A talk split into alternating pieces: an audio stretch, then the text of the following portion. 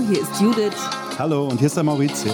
Und zusammen sind wir Juma 2.0.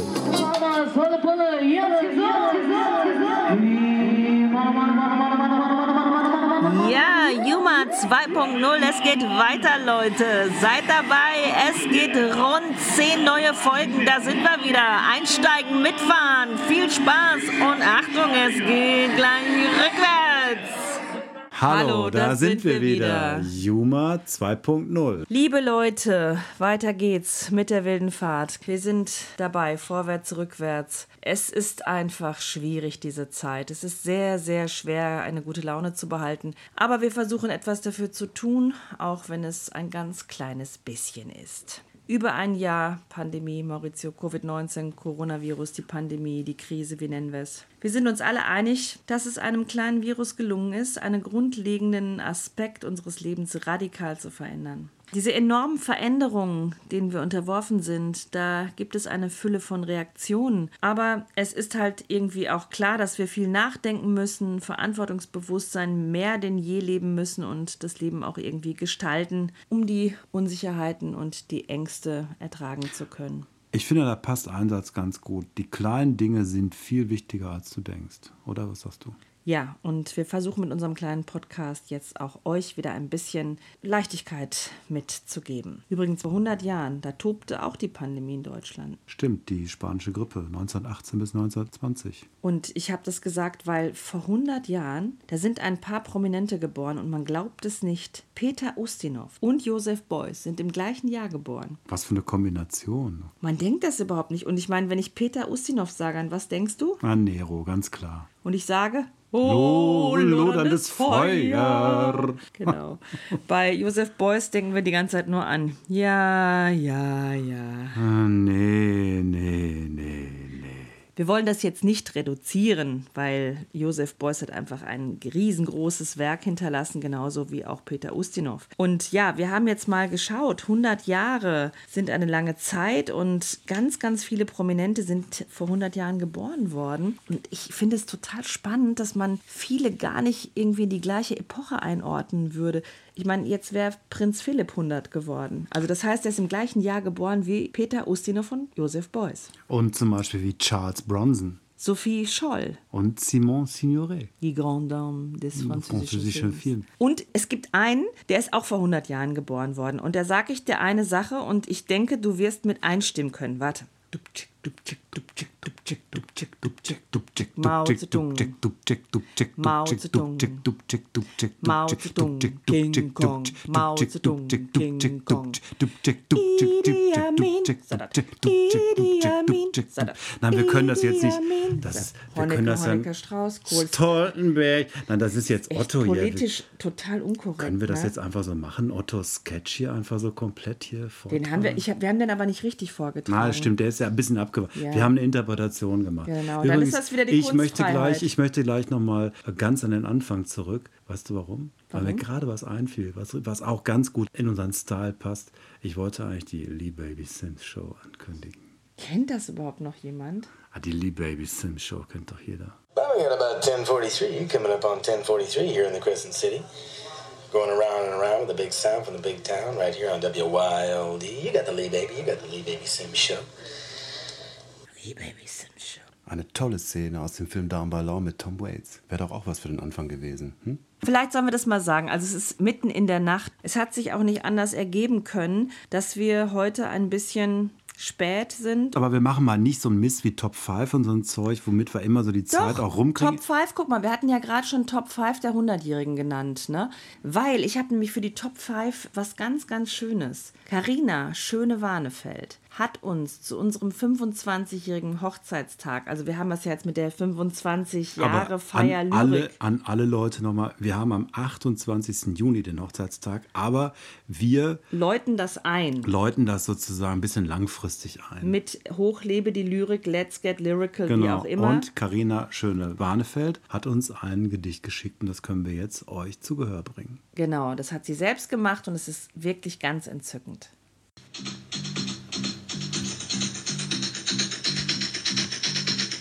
Love is in the air. Everywhere I look around. 5 mal 5 macht 25. 25 Jahre. Gemeinsam gelacht, gemeinsam geflucht, gemeinsam immer das Beste versucht, gemeinsam das Leben gestalten und aneinander festgehalten, gemeinsam die Sonne auf und untergehen sehen, gemeinsam barfuß durch den Sand Hand in Hand, immer in einem anderen Land. Das ist euch doch gut gelungen, auch wenn ihr manchmal miteinander gerungen. Eure Liebe ist beständig, eure Liebe ist lebendig. Gemeinsam weitergehen.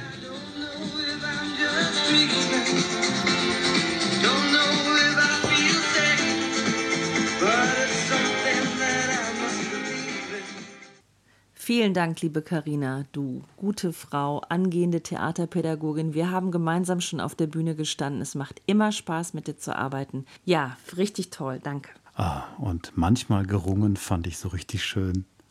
Eigentlich ist hier meistens gerungen. Boah, ey, das ist ein ganz falscher Eindruck. Nein, nein, ich mache doch nur einen Scherz. Mein alter Freund und Kupferstecher. Woher kommt denn das wohl bitte? Ja, genau, diese Redewendung Maurizio, mein alter Freund und Kupferstecher, solltest du uns vielleicht ein bisschen erläutern? Das mache ich sehr gerne. Das Kupferstechen ist ein altes Handwerk, bei dem Abbildungen oder Schriften auf Kupferplatten gestochen wurden. Diese Arbeiten waren sehr mühselig und langwierig weshalb sie nur von wenigen Menschen erlernt und beherrscht werden. Mit Hilfe von sogenannten Grabsticheln wird das Motiv auf das Kupfer geritzt, danach werden die eingearbeiteten Linien nur noch mit Farbe gefüllt und anschließend eine Presse gegeben, um Drucke anzufertigen. Der Kupferstich war im 15. und 16. Jahrhundert weit verbreitet. Einer der bekanntesten Kupferstecher aus früheren Zeiten war und ist bis heute der große Meister aus Nürnberg. Nürnberg, spricht man das so? Fränkisch? Der Albrecht Dürer. Aber die Redensart konnte ich jetzt nicht so ganz aufklären. Doch, ich weiß was. Die Kupferstecher, ne, die haben mit dem Aufkommen des Papiergelds die nötigen Voraussetzungen mitgebracht. Und deswegen konnten sie Geldfälscher werden. Und deswegen sagt man das so ein bisschen so abwertend. So, na, du alter Freund und Kupferstecher, du alter Betrüger. Ja, warum nicht? Gute Erklärung. Aber ich wollte eben über Albrecht Dürer, diesen Hero, sprechen. Man sagt, dass Albrecht Dürer ein Mann war, der immer in sehr exzentrischen Outfits durch Nürnberg gelaufen ist. Und der hat so eine Art Verkaufsagenten beschäftigt. Der hat halt unheimlich viel gemacht, deswegen braucht er auch Leute, die seine Arbeit vermarktet haben. Der war wirklich wahnsinnig fleißig. Das war ein hervorragender Künstler, Mathematiker. Ich meine, der hat halt wirklich richtig, richtig viel gemacht. Mit Feder, Kohle, Kreide, Silberstift, Pinsel und so weiter hat er gemalt und es war einfach ein richtiger Meister. Er war ein Superstar. Und was waren seine größten Werke oder seine bekanntesten Werke? Ja, natürlich der Hase. Die betenden Hände. Und auch sein Selbstporträt. Das ist auch sehr bekannt. Genau, und da hat er wirklich jede Locke exakt ausgemalt. Ihr müsst euch das mal anschauen. Das ist so meisterlich einfach. Er sieht auch ganz gut aus auf dem Fand ich auch. Irgendwie immer, durch alle Zeiten. Mhm. Und weißt du, was ich Zartlos auch... Zartlos schön. Ja, und weißt du, was ich auch ganz toll fand immer? Der 20 D-Mark-Schein. Der war ja von Dürer für, gestaltet. Für unsere jüngeren Zuhörer. D-Mark ist eine Währung, die es vor 20 Jahren mal in Deutschland gab. Ja, und auf diesem 20 D-Mark-Schein, den ich übrigens sehr, sehr mochte, auch so als Geld, was man mal bekommen hat, wenn man jung war, so 20 Mark, wow, was war das? Da war auf jeden Fall Elisabeth Tucher drauf. Das war diese Frau mit dieser großen Haube. Und ich fand die wunderschön. Übrigens, der 20-Markschein war die am längsten im Umlauf befindliche Banknote der Bundesrepublik Deutschland von 1961 bis 1992. Alles verkauft, 100.000 Mark, weg Geldfriede. Ich war spielsüchtig, spielsüchtig, spielsüchtig, spielsüchtig, spielsüchtig. Das war ein Lied von unserem alten Freund und Kupferstecher, Fanny van Dannen. Und dann gehen wir mal rüber zu einem anderen alten Freund und Kupferstecher, über den wir schon lange reden wollten, über Carlo Pedersoli.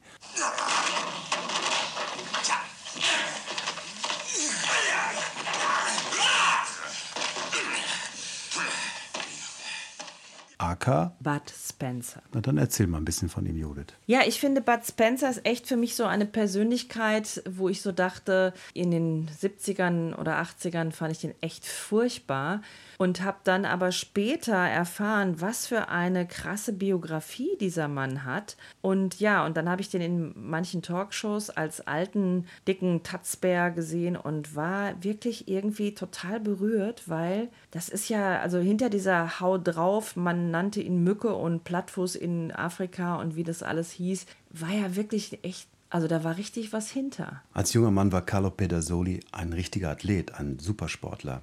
Er hat einen langjährigen Rekord im Freistil 100 Meter. In den 50er Jahren war er zweimal bei der Olympiade als Schwimmer, hat nebenher noch Jura studiert und hat an der Panamerika mitgebaut. In den 60er Jahren hat er dann zum Film gefunden und mit seinem kongenialen Partner Terence Hill eine Menge Filme gedreht. Seinen Künstlernamen hat er übrigens abgeleitet von Budweiser, dem Bier, und Spencer Tracy, einem Lieblingsschauspieler von ihm. Seine Frau war die Tochter eines berühmten Filmproduzenten, der zum Beispiel auch La Dolce Vita, das süße Leben produziert hat mit Fellini, was wir auch schon mal in einem Podcast erwähnt hatten. Und wie würde Bud das kommentieren?